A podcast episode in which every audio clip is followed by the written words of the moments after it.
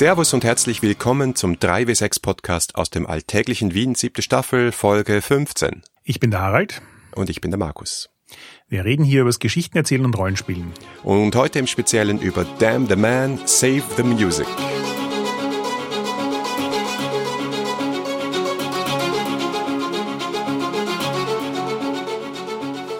Muss ich jetzt gleich mal sagen, ich finde, das ist ein äußerst gelungener Titel für ein Rollenspiel. Ja, das stimmt. Ich äh, habe mittlerweile herausgefunden, woher der kommt. Aber bevor wir losstarten, vielleicht noch kurz zur letzten Folge, weil wir haben äh, ungewöhnlich viel Feedback dazu gekriegt, was immer ein Zeichen ist, dass wir nicht vollständig oder in die Tiefe genug waren. Also es ging um Slice of Life und um die Eingrenzung oder eben Nicht-Eingrenzung dieses Genres und wir sind relativ in die Breite gegangen, haben über Realismus, Naturalismus etc. gesprochen und dementsprechend hat natürlich auch nicht alles so richtig voll auf dieses Thema Slice of Life gepasst und wir haben es auch nicht wirklich eingegrenzt. Was minder wichtig ist, was wir wirklich vergessen haben, ist die Spiele von Avery Alder zu erwähnen, Belonging Outside Belonging, also insbesondere Dream Askew und das Schwesterspiel Dream Apart, die ja wirklich ja zum Ziel haben, hier ein Stück Alltag abzubilden in besonderen Umständen, teilweise mehr, teilweise weniger fantastisch. Yep. Und ich persönlich fand es einfach auch wieder fein, das Feedback auch zu kriegen. Ich merke das einfach so bei anderen Podcasts, die ähm, teilweise auch größer sind als wir und deswegen einfach auch regelmäßig und relativ viel Feedback kriegen. Und das ist, glaube ich, auch so ein guter Mechanismus, um dafür zu sorgen, dass wir auf Sachen aufmerksam werden, die einfach nicht auf unserem Radar sind. Also bei äh, den Dreamy Skew und Dream Apart Spielen war das jetzt ein bisschen was anderes, die hätten wir eigentlich auf unserem Radar haben sollen. Aber es sind dann auch einige andere Sachen genannt worden, von denen ich in meinem Leben noch nie gehört habe. Und das finde ich immer sehr fein. Ja, genau. Und was mich besonders geärgert hat, ist, dass jemand dann gesagt hat, ja, es ist so ein bisschen wie, den, wie bei den Filmen von Jim Jarmusch. Und ich so, oh mein Gott, das ist perfekt. Warum habe ich das nicht gesagt? Weil so die frühen Filme von Jim Jarmusch, die ich sehr mag, die sind ja wirklich so, dass du eine Schwarzblende ein hast, dann hast du eine Szene, dann hast du eine Schwarzblende aus und dann kommt die nächste Szene und all das hängt also einem ganz dünnen Faden zusammen und ist sehr oft diese Geschichte, dass wir so alltägliche Momente aus dem Leben in einer bestimmten Situation von bestimmten Charakteren haben. Und daraus ergibt sich irgendwie ein Plot, ein bisschen Drama, ein bisschen Konflikte, aber halt auch nicht sehr viel.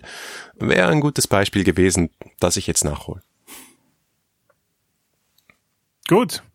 Damit sind wir mit dem Feedback durch und können uns eigentlich gleich in die Folge zum System von Damn the Man, Save the Music stürzen. Genau, das Spiel ist 2017 erschienen von Hannah Schäfer und Evan Rowland. Das ist ein One-Shot-Spiel, basiert auf einem Spiel, das wir hier schon mal besprochen haben, auch mit Hannah Schäfer selbst, nämlich Questlandia. Das heißt, es gibt wieder so drei Akte, es dauert wieder so drei bis vier Stunden, es ist für drei bis vier Spielerinnen und Spieler und eine SL. Und der Scope, also so die, was soll ich sagen, das ist ja das Spiel, das uns zu diesem Genre, dieser Genrefolge Slice of Life überhaupt inspiriert hat. Das heißt, im Vergleich zur epischen Fantastik. Wir bilden eine ganze Welt und spielen dann einen weltverändernden Plot in drei bis vier Stunden, ist hier die Reichweite des Spiels massiv reduziert auf einen Tag, 24 Stunden, nur Angestellte eines Plattenladens, also ein Tag, ein Ort. Da möchte ich übrigens gleich mal lobend erwähnen. In unserer Testsession war so eine der ersten Aufgaben und ähm, Eike, der das für uns geleitet hat, hat auch dazu gesagt, dass das ja im Buch auch drinsteht, das Beispiel. Nämlich, dass man Leute losschicken soll, um einen Kaffee zu holen. Und ich kann mir wenig vorstellen, dass banaler ist, aber es hat im Rahmen dessen, was das Spiel tut und versucht und wie es das auch mechanisch anlegt, unglaublich gut funktioniert, um Drama zu machen, das sich in Wirklichkeit bis zum Ende des Spiels durchgezogen hat. Das fand ich schon ziemlich cool. Ja, du solltest doch wissen, Harald, dass Kaffee wichtig ist. Ja, sowieso, aber Ja, äh, ich habe bis jetzt noch wenig Rollenspiele gespielt, die Kaffee in den Mittelpunkt der Story gestellt haben, muss ich zugeben. Aber vielleicht sollte ich mal irgendwie so ein Coffeeshop-RPG schreiben. Jetzt weißt du, was du zu tun hast. Deine Aufgabe ist zum nächsten Mal. Dieses Mal habe ich die Recherche sehr ernst genommen und ich habe den Film geschaut, vor unserem Podcast direkt, weil er auf Amazon Prime erhältlich ist, auf den dieses ganze Spiel basiert. Und wenn man die Regeln gelesen hat und dann den Film gesehen hat, dann ist es wirklich so, ja, alles klar, es ist Empire Records das Spiel. Ich war vollkommen verwirrt, dass ich einen Film von 1995, wo die erste oder wahrscheinlich eine der erste oder die erste Rolle von Liv Tyler und Renee Zellweger drin vorkommt und um einen Plattenladen geht und Jugendliche der Generation X, dass ich den nicht kannte.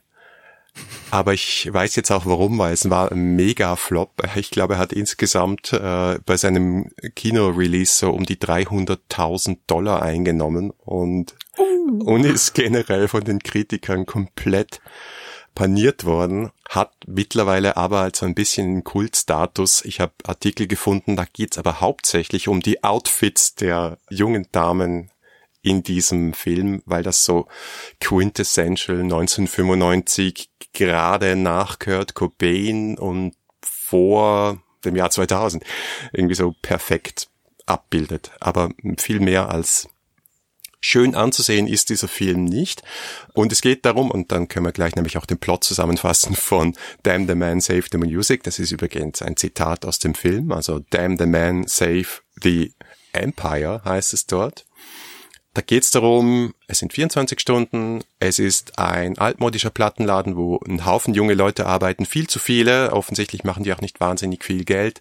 Es gibt einen frustrierten Chef und einen nervigen Besitzer und es gibt einen abgetakelten Rockstar, der für diesen einen Tag für so ja eine Unterschriften Autogrammaktion daherkommt, den man bedienen muss und es gibt natürlich ganz viele Charaktere. Also es ist ein riesiger Ensemble-Cast, wo ja, es halt ein bisschen Emotionen gibt und ein bisschen Plot und dann stellt jemand CDs, aber irgendwie, es geht wirklich um nicht recht viel in diesem Film. Und als Film hat's für mich nur so mittel funktioniert.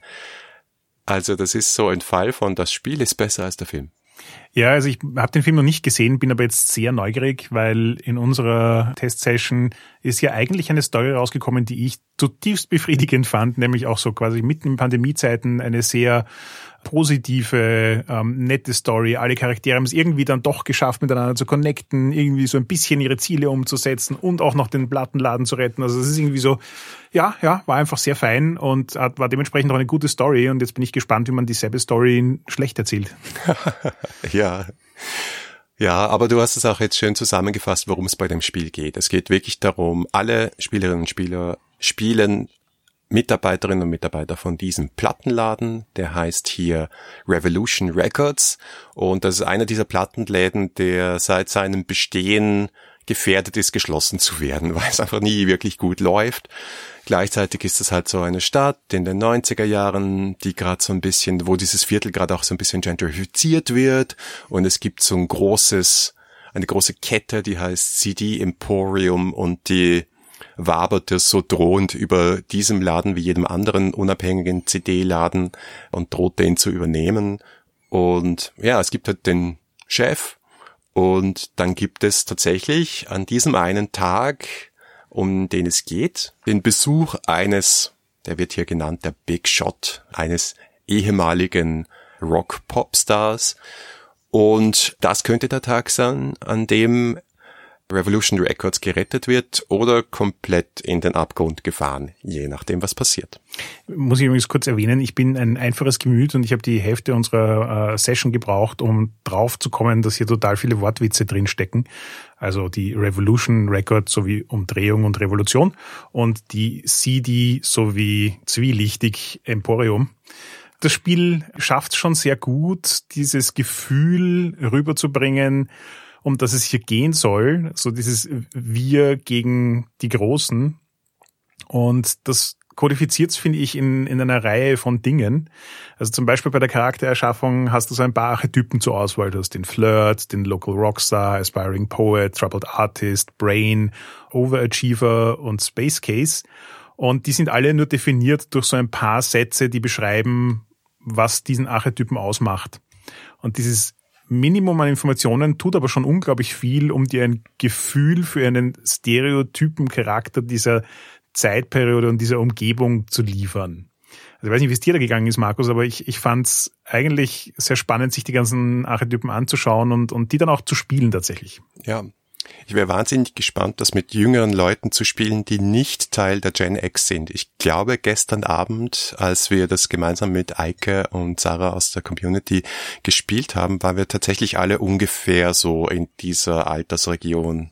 Yep das geht wahrscheinlich mittlerweile schon als entweder Nostalgie oder so Period Piece durch und man sagt, ah ja, ich möchte in der Zeit spielen, als Kurt Cobain noch gelebt hat und die Leute Flanellhemden und bauchfreie T-Shirts anhatten. Klar, also es ist so ein bisschen so, wie wenn unsere Generation über, keine Ahnung, ähm, die Beatles oder Elvis geredet hat, so ein bisschen vor unserer Zeit.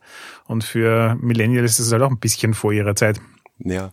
Ist der perfekte Vergleich, weil äh, die 90er versus die 50er, die Elvis-Zeit, sind genau wieder die 40 Jahre, die jetzt wieder Abstand sind, beziehungsweise es ist ja mittlerweile schon mehr. Erschreckend. Äh, lass uns nicht dorthin gehen. Wie jetzt schon erwähnt, es gibt ein paar Archetypen, da sucht sich einfach jeder einen aus. Und ansonsten ist, und das fand ich sehr spannend, nicht viel an Definition bei den Charakteren dabei. Man hat ein Ziel, das man verfolgt. Man definiert so ein bisschen, wie ist der eigene Style, was ist die Musik, die man mag oder nicht, wie heißt man und welche Beziehungen hat man mit anderen. Und das sind alles jeweils so ganz kurze, ein paar Worte, vielleicht ein Satz Informationen. Und das reicht aber vollkommen aus, zumindest im Rahmen eines Erzählerrollenspiels, um eine Vorstellung zum Charakter zu haben und da auch sehr unterschiedliche Charaktere zusammenzukriegen. Und das ja, ist etwas, das ich grundlegend in Erzählrollenspielen immer mehr zu schätzen weiß, das aber Damn the Man, Save the Music auch einfach gut auf den Punkt bringt. Du brauchst keine 20 Seiten an Charakter, um hier ähm, Spannung zwischen verschiedenen Personen auf die Beine zu stellen. Ja, und das Ziel ist ziemlich wichtig, weil das sind dann so Sachen wie der Rockstar zum Beispiel, der möchte einen Geek haben. Oder dein Rockstar war zumindest so mein Charakter, The Brain, äh, der wollte einfach befördert werden und endlich mal was werden. Natürlich kann jemand jemand anderen seine ihre Liebe gestehen, so kommt es übrigens auch im Film vor. Das sind so diese Dinge und genau wie bei Questlandia auch und hier vielleicht noch ein bisschen stärker, geht es in den Szenen dann sehr stark darum, dass du entweder dein persönliches Ziel oder das Ziel des Plots, sozusagen die Aufgabe, die dir vom Plot vorgegeben wird, priorisierst oder versuchst mit den beiden irgendwie zu jonglieren.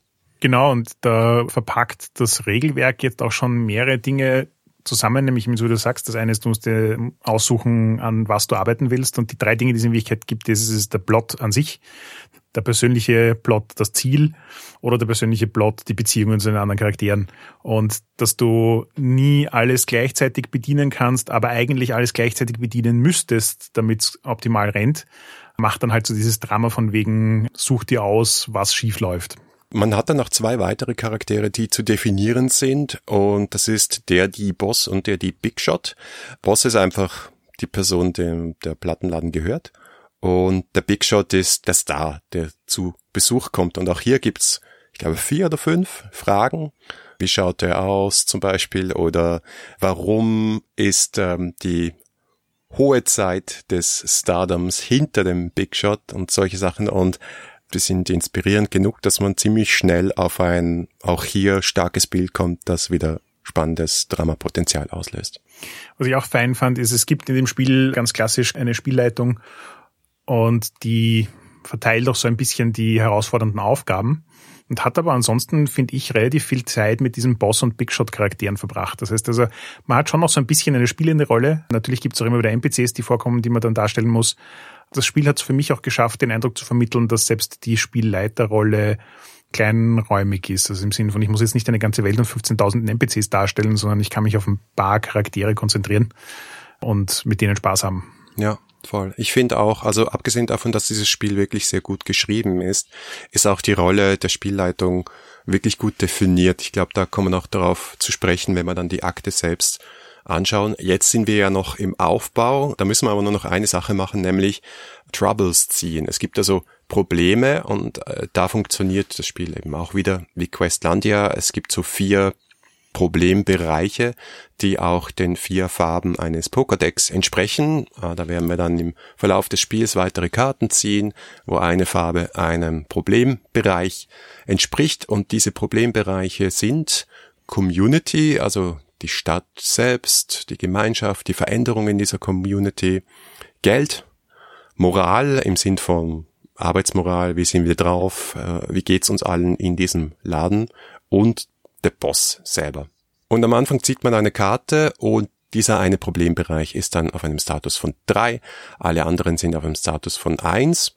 Warum ist es wichtig? Einerseits kriegt die Spielleitung, wenn sie würfelt, so viele Würfel wie Problembereiche auf drei oder mehr sind, also am Anfang einen. Und zweitens, wenn irgendeiner dieser Problembereiche am Schluss des Spiels auf fünf beziehungsweise sechs steht, je nachdem wie viele Spieler mitspielen, dann hat der Plattenladen es leider nicht geschafft und muss schließen. Ja, und das hat in unserem Playtest erstaunlich gut funktioniert, um, um das Drama des gesamten Plots bis zum Ende hochzuhalten, weil wir es durch, also auf der einen Seite hat der Eike ziemlich gut gewürfelt und dadurch sind ziemlich viele Sachen schiefgegangen, was den Effekt hatte, dass Probleme in die Höhe gegangen sind. Aber andererseits haben wir das Glück gehabt, dass wir die Karten mit so verteilt gezogen haben, dass immer andere Probleme in die Höhe gegangen sind und er nicht zusätzliche Würfel gekriegt hat und es noch mehr eskaliert wäre. Aber trotzdem ist dann letzten Endes das Anfangsproblem, das bei uns die äh, Moral war und die eben auf drei gestartet hat, ist dann an, auf fünf angewachsen. Damit wäre der Laden untergegangen. Und ja, wir werden dann eh noch drüber reden, ob oder ob nicht und wie man das verhindern kann. Aber dieses Hin und Her, welche Probleme sind jetzt gerade im Vordergrund und wo wächst ein Problem an, auch wenn es jetzt nicht so ist, dass man das Spiel wirklich ähm, quasi Power gamet, weil dafür ist einfach nicht genug Regelzeug da. Aber es, es, es hat so ein unmittelbares Feedback, dass man so sieht, was sind so die Probleme, Problemgebiete und wie wachsen die an und was will man damit jetzt machen. Und das, finde ich, geht gut zusammen mit dieser Entscheidung, will ich jetzt an meinen Zielen, an meinen Beziehungen oder an den Problemen des Ladens arbeiten. Und ja, man hat einfach gutes Drama produziert, finde ich. Ja, ja, schauen wir uns gleich an, wie das funktioniert im Spiel, weil jetzt geht's auch wirklich los mit dem Spielen, mit dem ersten Akt. Und da beginnen wir mit einem Musical Montage, mit einer Opening Montage. Das heißt, wir sehen letztlich, wie jemand den Laden aufsperrt und dann kommen nach und nach alle Charaktere rein und haben so eine Mini-Szene und wenn wir das jetzt live gespielt hätten oder noch irgendwie fancy Soundtrack gemacht hätten, dann würden wir natürlich dazu Musik hören damit etablieren wir mal, wie quasi die Startsituation ist im Sinne von, äh, keine Ahnung, in welcher Reihenfolge kommen die Charaktere rein, was hören sie für Musik, wie ist der Boss drauf, ähm, wie schaut der Laden aus und so weiter. Das ist so ein, so ein relativ gutes generisches Aufsetzen der Szene an sich, damit man mal weiß, womit man loslegt. Und was dann passiert ist, dass es reihum für jeden Mitspieler eine Szene gibt. Und in der einen Szene präsentiert die Spielleitung sozusagen irgendeine Aufgabe, in allermeisten Fällen hat der Boss irgendwas, das zu tun ist. Und das können eben solche Sachen sein wie an Kaffee holen, Plakate an die Wand hängen oder das Pony des Big Stars versorgen. Und dann muss halt irgendwann entschieden werden, wie man das angeht. Das heißt, man kann dann einfach so ein bisschen Freeform vor sich hinspielen, kann die Szene einfach rollenspielerisch ausloten und dann irgendwann entscheiden, will man sich einfach genau auf die Aufgabe stürzen, sagt man, die Aufgabe ist eh gut, aber eigentlich möchte ich mein eigenes Ziel verfolgen oder vielleicht doch eher an der Beziehung zu einem anderen Charakter arbeiten und erzählt dann in die Richtung die Szene, bis dann irgendwann der Punkt kommt, wo man sagt, okay, jetzt würfeln wir und schauen wir, ob das funktioniert oder nicht. Und das Ergebnis dieses Würfelwurfs bestimmt dann eben quasi, wie die Szene ausgeht und welche Probleme sich wie weiterentwickeln. Ja, und das ist wesentlich simpler als bei Questlandia. Normalerweise würfle ich einen weißen Würfel und die Spielleitung würfelt einen schwarzen Würfel und der Würfel, der höher ist, gewinnt. Bei einem Gleichstand ist es so, dass das Problem fortbesteht, es ist in der Schwebe und wird in die nächste Szene mitgenommen. Wenn ich gewinne, dann habe ich mein Problem gelöst und kann entsprechend auch erzählen, wie das funktioniert. Und wenn ich verliere bzw. die SL gewinnt, dann wird eine neue Karte gezogen und eines unserer Problemfelder steigt um eins und wir erzählen dann, was das konkret bedeutet bzw. wie sich das dann in der Geschichte tatsächlich äußert. Es gibt noch so ein bisschen einen Unterschied, wie gewürfelt wird, je nachdem, was für einen Schwerpunkt ich da lege, wie du gesagt hast. Also ich kann entweder sagen, ich konzentriere mich auf das Ziel, das nennt sich Double Down, also nicht das Ziel, sondern auf die Aufgabe. Dann kriege ich einen Zusatzwürfel, weil ich mich da halt wirklich ins Zeug lege, kann aber sonst nichts erreichen. Wenn ich mir etwas mehr Zeit nehme für meine Aufgabe, um gleichzeitig oder parallel dazu eine meiner Beziehungen zu den anderen Charakteren zu verbessern, oder daran zu arbeiten sozusagen. Das nennt sich dann Take a Moment.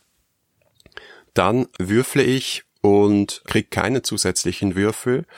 Ich kann aber, wenn die Szene für beide gut war, sozusagen eine meiner Beziehungen auf We're cool setzen. Das heißt, ja, wir sind, wir sind cool miteinander, alles ist gut. Und ich habe dann den Vorteil, dass die Charaktere, mit denen ich auf cool stehe, die können mir in Zukunft helfen, will heißen, die können mir zusätzliche Würfel geben. Ich habe auch am Schluss des Spiels einen Vorteil, wenn beide Beziehungen, ich habe nämlich nur zwei insgesamt, auf cool stehen. Das letzte, was ich machen kann, ist eben mich weniger auf die Aufgabe und mehr auf mein persönliches Ziel zu konzentrieren, das ich am Anfang festgelegt habe.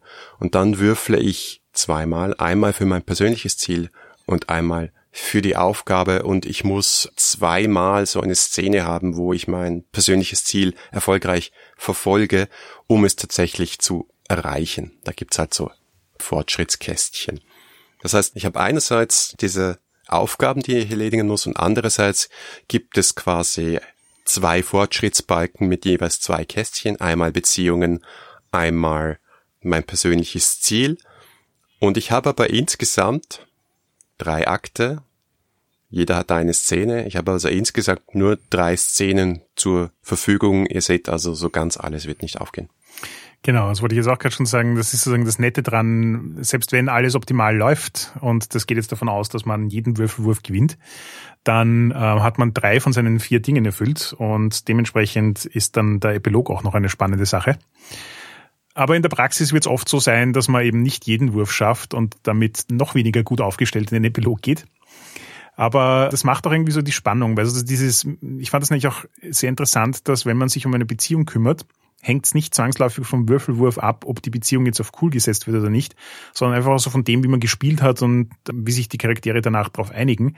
Und das ist auch kein symmetrisches Ding. Also es kann einer mit dem anderen cool sein, aber nicht unbedingt umgekehrt. Dementsprechend auch, wenn man eine Aufgabe nicht schafft, aber vielleicht schon die Beziehung irgendwie auf cool setzt, dann ist das irgendwie so ein bisschen so ein, so ein gemischtes Ergebnis und daraus ergeben sich wirklich gute Anknüpfungspunkte, um die Geschichte weiterzuspinnen. Und das ist auch, weil du vorhin schon gesagt hast, dass die Spielleitung eine relativ klar definierte Rolle hat. Ich finde auch, dass die, die ganze Aktstruktur sehr gut funktioniert, weil du weißt klar, dass es einen ersten, zweiten und dritten Akt gibt. Du hast klare Vorgaben, was in diesen Akten passiert. Der erste Akt ist mehr so dieses, wir sperren den Laden mal auf, wir beschäftigen uns mit den Vorbereitungen dafür, dass der Big Shot kommt der zweite Akt ist dann so, der Big Shot ist da, was passiert jetzt? Und der dritte Akt ist dann der Abschluss von allen Dingen. Und gleichzeitig kriegst du dann in jeder Szene, die du spielst, auch eine klare Aufgabenstellung von der Spielleitung. Das heißt, das ist auch nicht irgendwie vollkommen offen, was du tun sollst. Durch die Entscheidung, die du triffst, ob du Double Down, Take a Moment oder Shoot for your Goal machst, ist sozusagen auch da schon eine Richtung vorgegeben, wie du das kombinierst. Und durch das Würfeln kriegst du dann auch noch ein Werkzeug in die Hand, um zu entscheiden, was davon funktioniert und was nicht. Also es ist, das, das Spiel macht mit wenig Mechanik total viel gute Struktur, um dafür zu sorgen, dass ich eine Szene erzählen kann, die sich stimmig und rund anfühlt und die ich auch gut pacen kann. Also wir haben es das letzte Mal eher knackig gespielt und das hat gut funktioniert, aber es funktioniert wahrscheinlich genauso gut, wenn man sich für jede Szene fünf bis zehn Minuten mehr Zeit lässt, um also ein bisschen Rollenspiel in die Szene zu erforschen. Und das, was mir bei Questlandia zu wenig war, also drei Szenen, um einen ganzen weltverändernden Plot abzufeiern, war hier genau richtig aus meiner Sicht. Also in diesen drei Szenen ist wahnsinnig viel passiert und die drei Akte hatten auch einen guten Bogen, wie du es gerade beschrieben hast.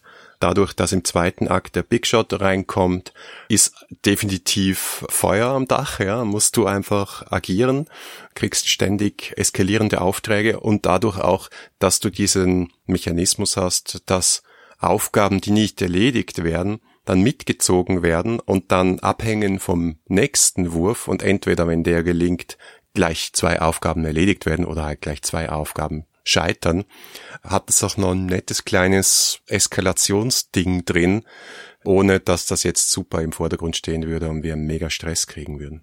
Ja, also nach den drei Szenen kommt ja dann der jetzt schon mehrfach erwähnte Epilog und im Epilog ist man angehalten, ganz kurze Szenen zu machen. Also im Regelwerk steht eher so 30 Sekunden.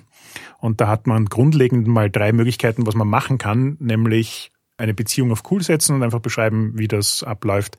Eine Aufgabe, die in Schwebe ist, die also quasi schon am Tisch liegt, erledigen oder eine neue Aufgabe reinbringen und die erledigen. Und je nachdem, wie dann der Status des Charakters ist, also hat man zwei Beziehungen auf cool oder hat man beide seiner Ziele erreicht, also das Ziel erreicht, weil man beide Sachen abgearbeitet hat, dann gibt man auch noch, kriegt man noch drei weitere Optionen.